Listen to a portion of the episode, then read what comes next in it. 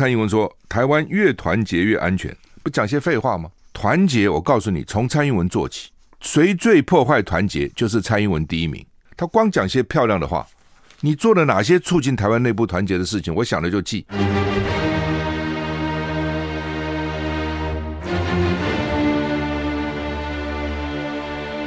赵少康时间，吃喝玩乐骂，和我一起快意人生。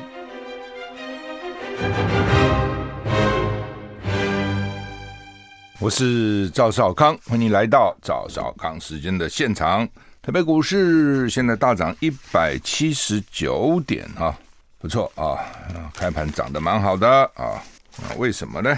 因为美股 其实还好啊，美股并没有特别的好哦，其实并没有哈，但是这台股大概自己涨吧，涨一百八十点，台股昨天涨六十二点，美股道琼小涨零点零一点，等于没涨嘛，等于平盘哈，但是纳斯达克却大跌了二二八，两百二十八点啊，跌蛮重的哈，纳斯达克跌了二点零四个百分点。那美股当然也像打摆子了啊！昨天开盘的时候其实还不错啊，纳斯达克好像也涨，我印象里就是现在收盘呢跌了两百二十八点，跌了二点零四个百分点 S M P 五百呢跌零点七四个百分点；费城半导体跌一点一八个百分点；台股现在大涨一百八十三点哈。欧股德国涨一一趴，英国涨零点六，法国小涨零点四趴。天气今天十月二十七号，十月快过了，呃。啊，我看有什么特别，也没什么特别。海边可能有八到九级强阵风哈。那另外呢，热带性低气压在菲律宾东方海面啊，有发展为轻度台风的趋势啊。本来说周末可能会来，不过今天天气很好啊。今天我看阳光普照，很少有这么阳光普照的日子哈。北北基今天二十一到二十八度，降雨距离二十到三十趴。桃竹苗十九到二十七度，降雨距离零到十。中当头二十一到二十九度，降雨距离零；云嘉南二十到二十八度，降雨距离零；高平二十一到三十度，降雨距离百分之二十；宜兰十九到二十六度，降雨距离百分之六十；花莲二十一到二十六度，降雨距离百分之三十；台东二十一到二十八度，降雨距离百分之十；外岛二十到二十八度，降雨距离零。所以西岸高温都差不多。啊，二二八二九三十哈，降雨距离几乎都不下啊。东岸温度稍微低个两度啊，那只有宜兰降雨距离高一点，百分之六十，其他地方也很低啊。嗯，晚上会变天了，是什么意思啊？气象局说，因为菲律宾东方海面的热带性低气压哈，未来有发展成轻度台风加奈格的趋势啊。吴德荣说呢，根据模拟路径，台风奈格呢在吕宋岛附近转北，再转东北大回转。有很大的不确定性。呃，他提醒明后两天迎风面水汽逐渐增多，明天桃园以北及东半部有局部短暂雨。礼拜六 迎风面降雨更为明显，背风面晴时多云，迎风面降雨。礼拜天到礼拜三、呃，因为受到东北季风及台风外围环流影响的迎风面有剧烈降雨，中南部转局部雨，到底会带来多少雨？嗯，在要看这个奈格台风的路径。所以还要再观察啊，所以看起来周末不是不是很好嘞啊。今天礼拜四是二十七，礼拜五二十八，礼拜六二十九，三十号礼拜天救国团不是要游行嘛哈？三十号救国还有个游行，希望他天气好，天气不好这个对。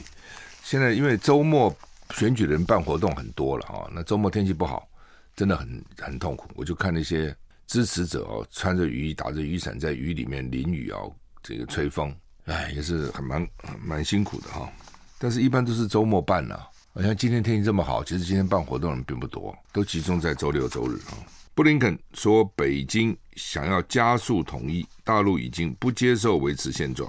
美国国务卿布林肯在 Bloomberg 筹办的活动中说，中国大陆已经做出决定，台湾的现状不再是可以接受的事情，将会对台湾加强施压，而美国则坚持以和平方式管理和解决歧见。呃，根据 Bloomberg 报道，布林肯美国国务卿说呢，北京正在试图夺取台湾，中国大陆破坏数十年来的现状，而北京已经决定不再接受现状，想要加快统一的过程。美国将会坚定捍卫利益。针对台湾的问题，美国数十年都坚持必须和平方式管理跟解决这些歧见。布林肯说，他认为中国下决心要增加对台湾的压力。透过种种方式对台湾施压，抱持加速统一的期待。美国清楚表明，世界不想看到关于台湾的任何形式危机跟混乱，旗舰需要和平解决。布林肯被问到如何解决习近平的权力运作，他说，比起尝试影响中共内部环境，美国将强化与盟友的伙伴关系，来形塑世界秩序，推动中国形塑他们对世界政策的外部环境。他补充说，中国内部环境如何决定由中方来做，不是美国。美国不寻求与中国发生冲突，不追求冷战，也不打算遏制或限制中国。他也限制不了啊，遏制不了啊，这不讲些废话嘛？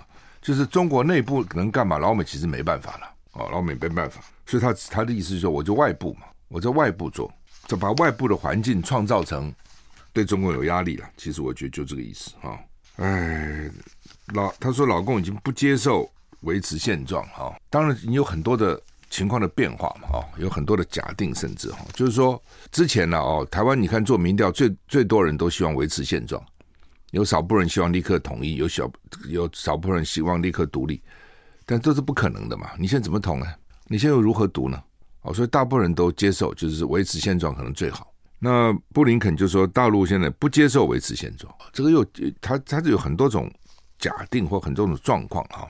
第一个呢，现状其实并不是一个静态的现状，现状本来就是一个动态的现状，这是一个啊。大家要知道，现现状一直在变嘛，怎么可能是永永永远维持现状啊？那从大陆看，就是说你台湾。会不会跑掉？会不会独立？因为台湾一直有独立的呼声啊，民进党的台独党纲里都有独立啊，对不对？蔡英文到现在也不肯讲说我不会独立啊，公开讲不。李登辉当时还讲啊，我们也要独立啊，那心里想独立，嘴巴至少还讲讲。蔡英文嘴巴都不肯讲啊，哦，所以从北京的角度看，你台湾就越来越偏嘛。加上美国，所以他就认为是你是靠着美国跟日本力量想要独。那你原来马英九时代还接受九二共识，你都不接受啊？那那你什么意思呢？从北京的角度了。所以从北京角度就认为说现状改变了嘛，这是一种。那当然另外一种，假设我们没有改变现状，蔡英文还是接受九二共识哦，然后呢也表明说我们不会独立，然后呢也不会跟美国靠那么近，跟大陆离那么远啊，维持一个等距，或是呢啊虽然不等距，但是也不要那么偏废，比如说不不四十六十了，三十七十了，比现在零一百好嘛？现在跟美国是一百，跟大陆是零，那老共是不是就算了？也不一定他就算了。哦，就是说，当他的国力越来越强，他会怎样？哦，这真的是一个很头痛的问题了。说实话了，哦，你就说好吧，我就是维持以前的政策一路下来，老公是不是就算了呢？因为他越来越强了。如果他有一天他强到他就可以把你拿下来了，他是不是就算了呢？不一定哦，真的不一定哦。这东西就是他就是一个动态的了。也就是说，他就算强到可以把你拿下来。那他要付出什么样的代价？他也要算一算嘛，这是一个、哦。如果他根本不必付出代价，随时如囊中取物，要拿就拿，这是一种状况；是或是说他要拿，但是还是要付代价，看付多少，那这是另外一种状况。那这个跟你台湾的态度也有关系。假如你台湾的态度就是说我没有要独立啊，哦，但是我现在不适合统一啊，我们走下去再说嘛，大家各自努力嘛。那如果他放心，比如你绝对不会跑掉。那他也许没有那么大的急迫感？嘛，对他他问题也很多啊，他自己的。那如果他觉得你有二心，你随时会琵琶别抱，你又跑到别人的怀里，那他就他就可能要及早来处理。所以他他一直是个互动，只是说习近平这次大权独揽，全部一把抓，没有什么其他不同的声音了。那这个时候对台湾压力就会更大，就是他将来要动手，他说动就动。那台湾要怎么因应面对这样的情况？其实道理也没有那么困难。第一个就是说，你不要让他一直怀疑说你要跑嘛。对，如果让他觉得说你随时你就想跑，你只要我不一不注意，我一松手，我一我我一生病，我一衰弱，我一内部有问题，你就可能就会跑。那这就麻烦。我觉得他现在就是这样认为，是你们这些家伙们随时要跑，后面还搞个美国、日本什么坏蛋。我是觉得你台湾要台湾，你现在要想说你怎么自保嘛？怎么样让让台湾？陆陆哥，我昨天不会讲嘛，你多一天算一天。那当然，台湾很多人不愿意听这个话。就实际上呢，就是你多过一天就是多过一天哦，一天一天的过，不要让那么快两岸要面临摊牌，不要让老共那么快要解决你的问题。然后时间往下延，我也不认为老共就会一直那个政权会永远是他是他，历史上从来没有这个事情嘛，总是会变嘛，总是会改嘛，不可能永远嘛。永远不变，没有这个事嘛。I like 103, I like radio. 我是赵少康，欢迎你回到赵少康时间的现场哈。台北股市现在哇，继续涨啊，那涨了两百零五点啊，涨蛮多的哈。就刚讲了哈，就说两岸的问题是很麻烦哦，而且呢，你台台湾的地理位置的这个地方，旁边那么大，它那么大，你这么小，你自己想，如果你是个外国人，你怎么看？你因为台湾，我们身在台湾嘛，如果你客观的，你认为两打起来台湾会赢吗？只要你看个别国是这种情况，你认为会？我昨天不讲吗？你如果美国跟加拿大打，美加拿大会赢吗？美国跟墨西打，墨西哥会赢吗？是台湾的问题，就是说这是一个现实。台湾很多人就不要承认这个现实。如果你承认这个现实，你接下来就是说，那我该怎么办？我要怎么样避战？那现在不行，你避战，你就是投降主义。你看苏贞昌那个嘴脸，你就是投降主义，你什么意思啊？什么打不过啊？什么要避避什么？我们怎么会打不过呢？那打不过，最后拿着扫把也要打，那你就不用谈了嘛。就是说，当你一个主事者是这样的蛮憨，这样的态度，这样的义和团，那你就没有办法理性讨论事情了。那如果说你大家了解说好，我们实力不如他，那大家可以怎么办呢？对，我们怎么样避开呢？不但我要避开战争，我还要因为他很大，我还要从那边得到很多好处，这最聪明嘛。我不但避开我的战祸，我从此从你那边我还得到很多好处，应该是要这样不是吗？哦，你一个台湾的领袖就应该这样啊！但是你现在搞成什么样呢？联合报头版头蔡英文说：“台湾越团结越安全。”不讲些废话吗？团结，我告诉你，从蔡英文做起，谁最破坏团结，就是蔡英文第一名。他光讲些漂亮的话，你做了哪些促进台湾内部团结的事情？我想了就记，哪些是你促进团结了？没有一件是促进团结的，你做的事都在破坏团结。然后嘴巴讲要团结，我当然知道团结重要嘛，当然台湾越团结越安全嘛。你讲不讲废话嘛？但是你有做到吗？所以我那时候讲，我说蔡英文哦，剩下任期里面如果能做到两岸和平、两党和解，他就算成功。我不是讲过吗？两岸要和平，两党要和解。你自己想想看，蔡英文得势以后吃干抹净，对在野在野党怎么压迫的？党产会是怎么压迫国民党的？促转会是怎么压迫国民党的？所以救国团三十号要上街嘛，对不对？你要把救国团讲成是国民党的 附水组织，那那那全中华民国政府都是国民党的附属组织。那个时候不就这样子吗？一党领政嘛，那那是一个历史嘛，那不是已经转过来了吗？什么叫转型正义？那转到民进党执政还不叫转型正义吗？那什么叫转型正义呢？这是一个。第二个，你你要要团结。你要两岸和平，你就递个橄榄枝就是了嘛。北京当然可以递橄榄枝，你也可以递橄榄枝啊，对不对？从北京从某个角度来，他很大，他很强，他一年让你赚一千七百亿美金，他认为他也算是对你不错了。什么让利啊，乱七八糟这 ECFA 等等之类的。那你比如说，民进党执政以后，你自己想想看，他有什么是让让过国民党的？除了斗争国民党，他什么好？他什么也没有做过。那你叫他国民党跟你团结，怎么团结呢？你不要说别的，你那些。委员会好了，什么党产会啦，哦，这个 NCC 啦，中选会啦，什么之类的，吃干抹净，通通是你的人，你这叫什么团结的？你有些委员会是要不同的意见都在里面嘛，你就摆几个蓝营的人怎样呢？让大家有有不同的意见里面能够折冲协调，这都做不到吗？我就是不做啊。然后我跟你讲，你们都要团结啊，我吃干抹净，我把把你们打到浑身流血。对不对？这个如如丧家之犬，那么连什么东西都没有了。然后我跟你讲，你要跟我团结啊！我们越团结，我们国家就越安定啊，越安全啊。你不讲废话吗？所以我讲说，最破坏团结就是蔡英文。他不要在那边还那边装，他要团结，他很容易就做了，但他不做。很多事情他都可以做的，两岸和平，他也可以做很多事情，他也不做。我也是不解，那你要干嘛呢？你任期剩下两年就结束了，很快你就不在任上了。有些事情是你可以做，对台湾好，你也不做。对吧？那你以后八年检讨，你就是要把国民党都干掉了，就这样子。这这是什么政绩呢？然后两岸越来越紧张，断交一大堆，国际社会越来越排斥我们。你你这对你真的好吗？这是你历史上要求的定位吗？不懂啊，这些人好不容易选上了，像陈水扁好不容易选上了，三级贫富自治，你好好做嘛，你谈那个污干什么的？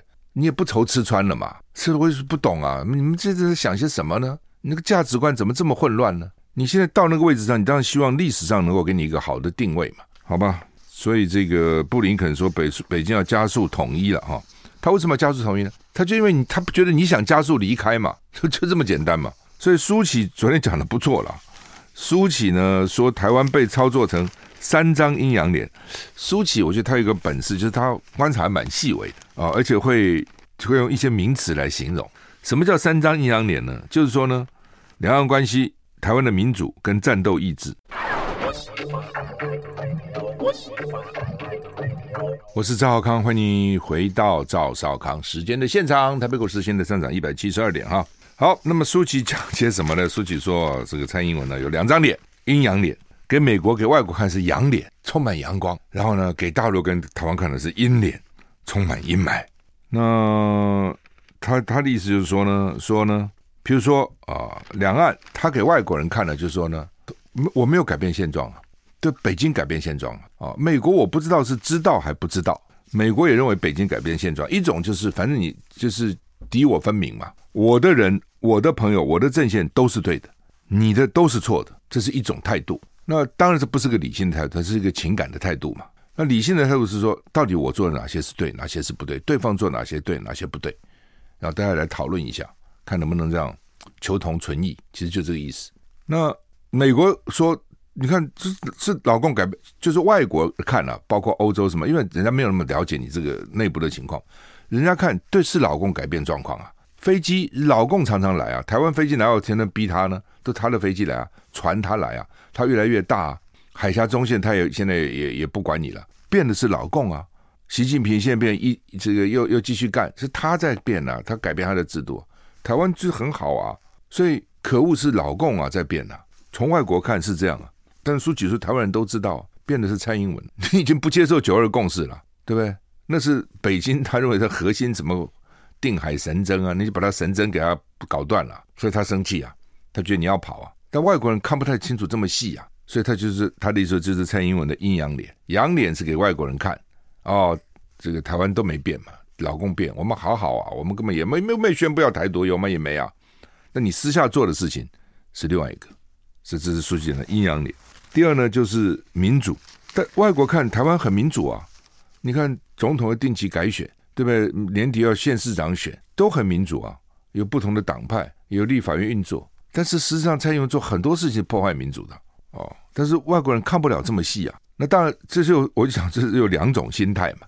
一种是说他知道你内部其实不民主，我不相信 AIT 都不知道，那些人都是瞎子。但是呢，因为你是我朋友，老共是我敌人嘛，所以你做什么事情都是对的。包括沙乌地阿拉伯，就是在领事馆、大使馆里杀了人，他也是对的，我也不跟他，也不去计较他，因为我们是朋友嘛。这是一种，另外一种说真的不知道，搞不清楚。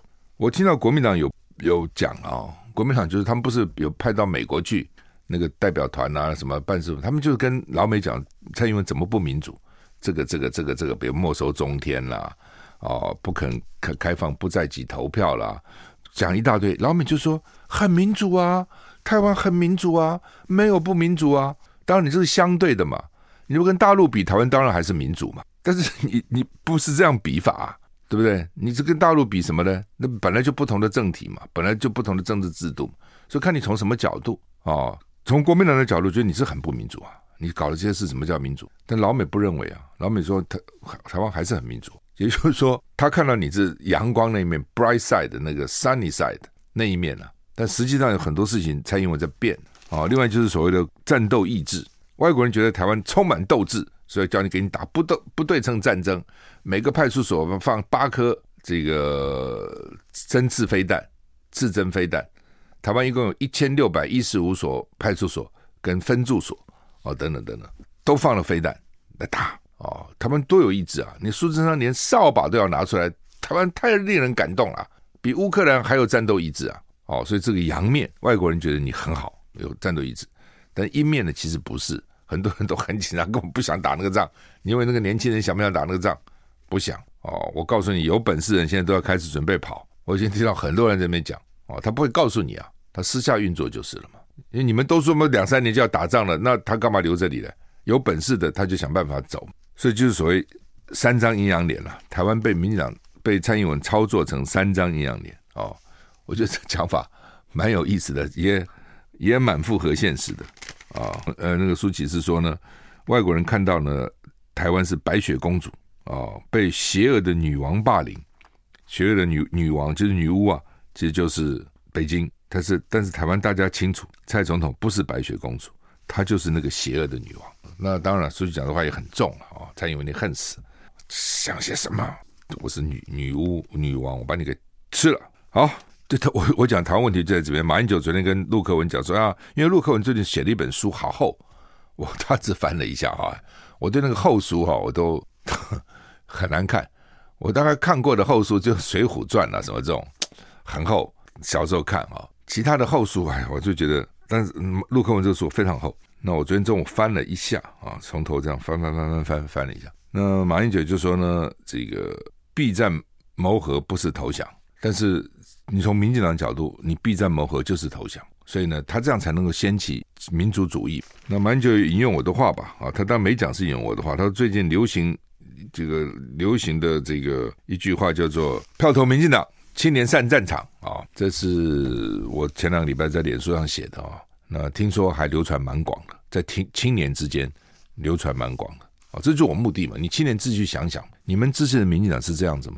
对不对？一方面喊啊，这个这个公民权下到十八岁，我多尊重年轻朋友啊。一方面十八岁过来当兵啊，过干两年，过干一年来当兵，你这真的关心年轻人吗？你真的关心他们吗？还是把他们驱驱赶到战场上去送死呢？你真的有爱他们、关心他们吗？I like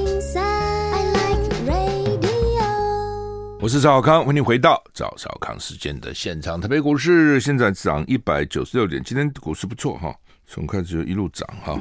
俄罗斯它叫做雷霆核武军演，还真是核武哎。俄罗斯展开入侵乌克兰以来的首度核武军演，不过他以前好像演演过演演习过，只是说打乌克兰以来第一次。那有没有规模有没有差啊？然后呢，内容有没有差？不知道，因为以前到底怎么演的，大家也没特别去关注他。至少我们没有特别关注他，媒体没有特别关注他。布丁透过视讯监军，再次指控乌克兰计划使用脏弹，就是乌克兰打算先用这种有辐射性的弹药哦，我才要搞核武军演，看起来是这样。当时呢，他在指控乌克兰的时候，当然这有有有真有假，一种是乌克兰真的打算使用哦有放射性的弹药，一种是没有，他去栽赃，就说呢，你看他要使用放射性的弹药。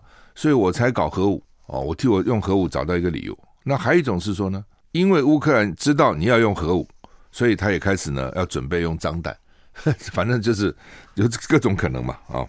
那克里姆林宫说，俄军遇到了装备的问题啊、哦，他没讲到底装备什么问题，是说装备不够呢，装备太老旧呢，装备很难运用了，装备效果不好呢，没讲。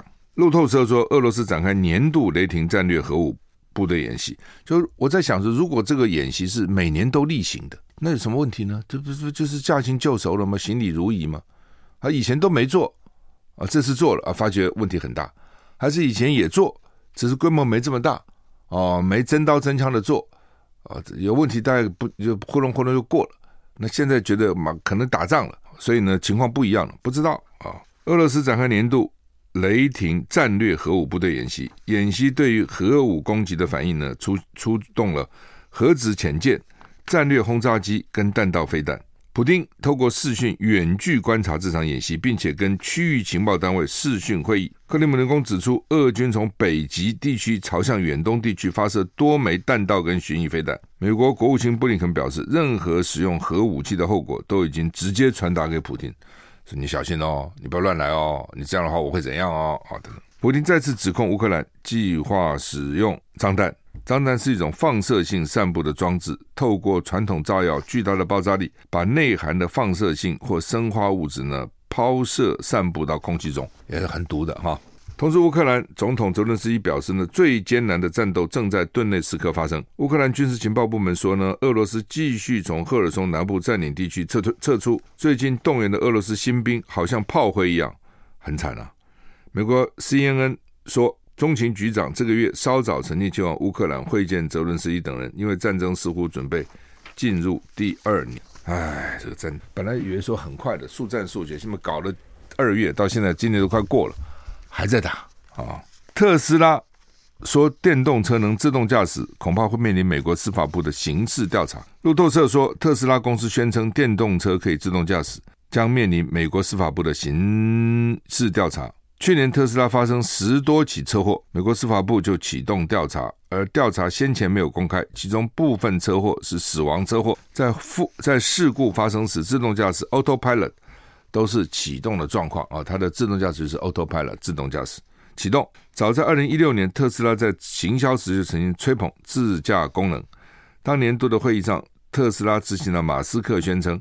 这项系统可能比人类驾驶更好，而上星期马斯克在一场会议中说，特斯拉很快就发发布升级版的全自动驾驶软体，消费者可以不碰方向盘就前往公司、朋友或杂货店。先前特斯拉明确提醒驾驶人使用自动驾驶时，必须把手放在方向盘上，并且保持对车辆的控制。网站上说，这项技术目前在协助转向、刹车、速度跟变换车道。功能不会让车自动驾驶哦。那之前是说，因为这个警语让司法件案件呢复杂，就是说什么意思呢？就是说我特斯拉已经告诉你了，我这 Autopilot 这种自动驾驶只是辅助而已，你手要放在驾驶盘上，发生什么问题你要赶快驾驶人要接过来，不能让它自动驾驶。好，那现在发生事事情了，你说是自动驾驶害的，那我说你手为什么不放在方向盘上呢？我不是跟你讲不能全部靠自动驾驶吗？你手放在方向盘上，你这个时候应该自动接管了。你怎么怪我的自动驾驶呢？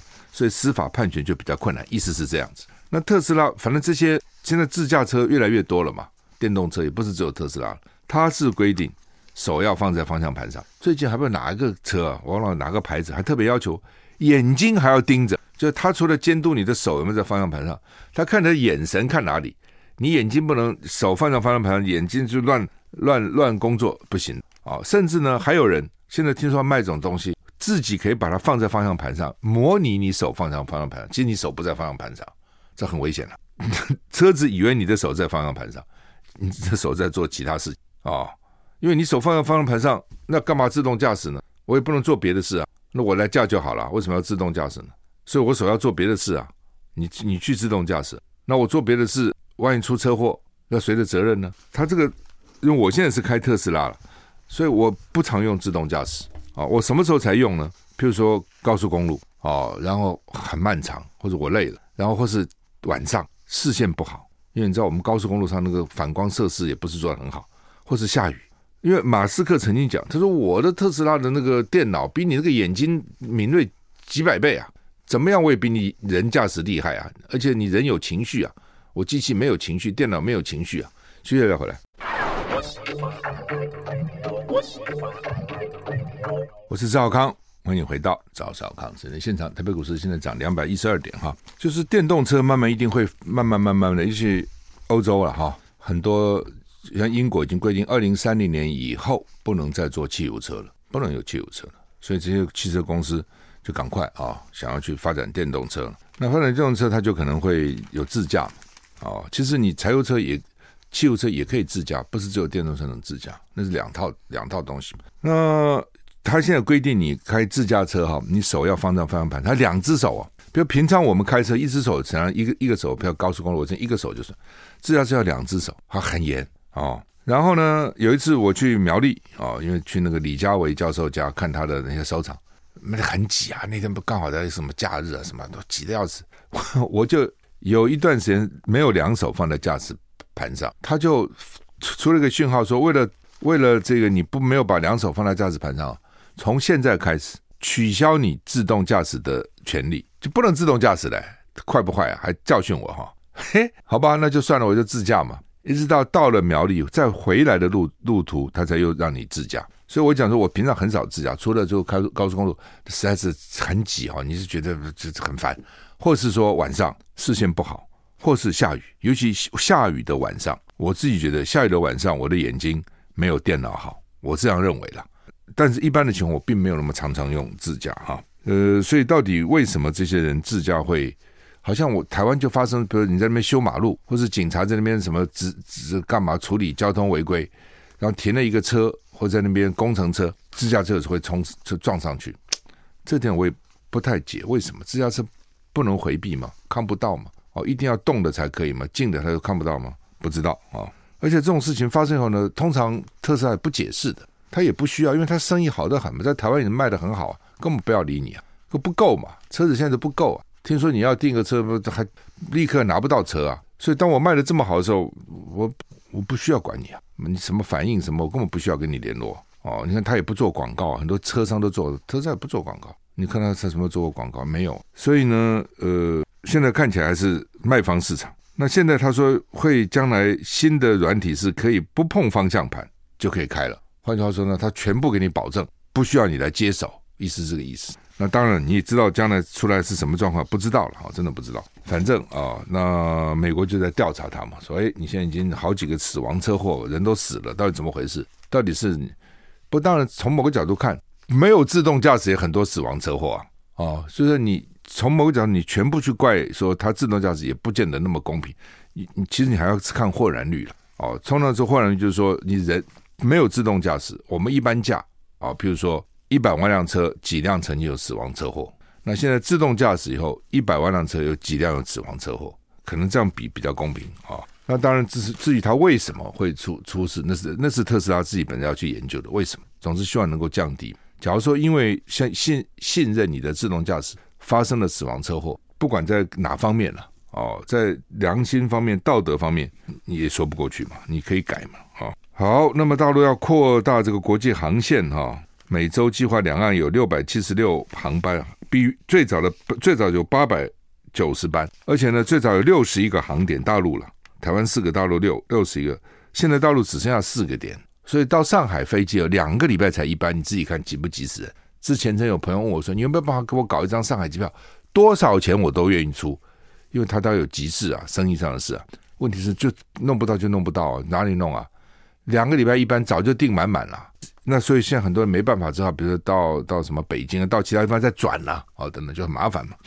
而且大陆防疫现在还很严呢，哦，它什么时候可以降低？二十大以后，我认为它会降低了，哦，应该是不需要在原来那么七加七啊什么之类的，七加七加七还哈。那另外就小三通了，昨天我也讲说，你小三通为什么不开？你小三通最简单嘛，对，尤其福建台上也不少，他从金门过来很快啊，你非要什么绕一大圈回来，一大圈还没有，本来。一天的事情搞好，或几个小时事情搞了好几天哦，就就是就是我刚讲的，这是你蔡英文举手之劳就可以做的，也是一个善意，你通通不做，就是很奇怪了。然后就怪彼此怪来怪去，你怪我，我怪你。有些事情台湾是可以做的，也没有什么没面子嘛。我小你大，我好吗？我怕你好不好？我不要惹你好不好？不不是就是就是这样，什么了不起的？这没什么丢脸不丢脸。我也是为了台湾的人的便利，对不对？台商的便利，这是我们自己人的便利。他就是什么还等啊？等黄道吉日，干嘛要等黄道吉日？为什么一定要等到新年？你现在就可以做啊，啊就不做哦。所以我就讲说，很多事情是可以做的，你就是不做，我也不懂什么意思哦。你比如说投票，现在在谈什么生病的这样那样，你开放不在籍投票、通讯投票不就好了吗？全世界很多国家都开放通讯投票，他就不肯。哦，他认为通讯法对他不利。民进党想的都是选举对我利不利，他想的不是对人民利不利，对不对？他想哇，到时候呢，你现在啊、你回不来，所以呢，台商就回不来投票。你台商回来呢，大概你投国民党会比投民进党多，你最好都不要回来。那不回来，那你要么通讯投嘛？不行，老共会干涉。老共干不干涉其实不是重点，是我根本就不要你来投，回来投票，我根本不相信。所以呢，最好你都不要投。哦，那说好吧，那就老大陆先不投，国内先可以准他通讯投票吧。我户籍在高雄，我就不必从台北大学生要赶回去嘛，我在台北就可以投了嘛。他也不干，为什么呢？他这是坚壁清野。万一我现在先开了高高雄、台北投，做得很好，那以后你叫我们海外投怎么办呢？所以我现在干脆就是不开啊。其实就是这样子，本来一个简单，现在什么时代了？你都已经有什么数位部了？数位投票有那么困难吗？唐凤发展一个制度有那么困难吗？他就不做啊，他怕啊，因为他就没信心啊，觉得你开放投票就票不是投我，但是我知道十八岁的这个投票可能投我，我就鼓吹降到十八岁，降到十八岁该不该？应该啊，很好啊。那你除了这个外，你其他也应该做啊，你都不做哦，那你只挑对你有利的做，这个是什么政府嘛？他根本没有把一个国家长治久安放在心里，好吧？我们今天时间已经到了，谢谢你的收听。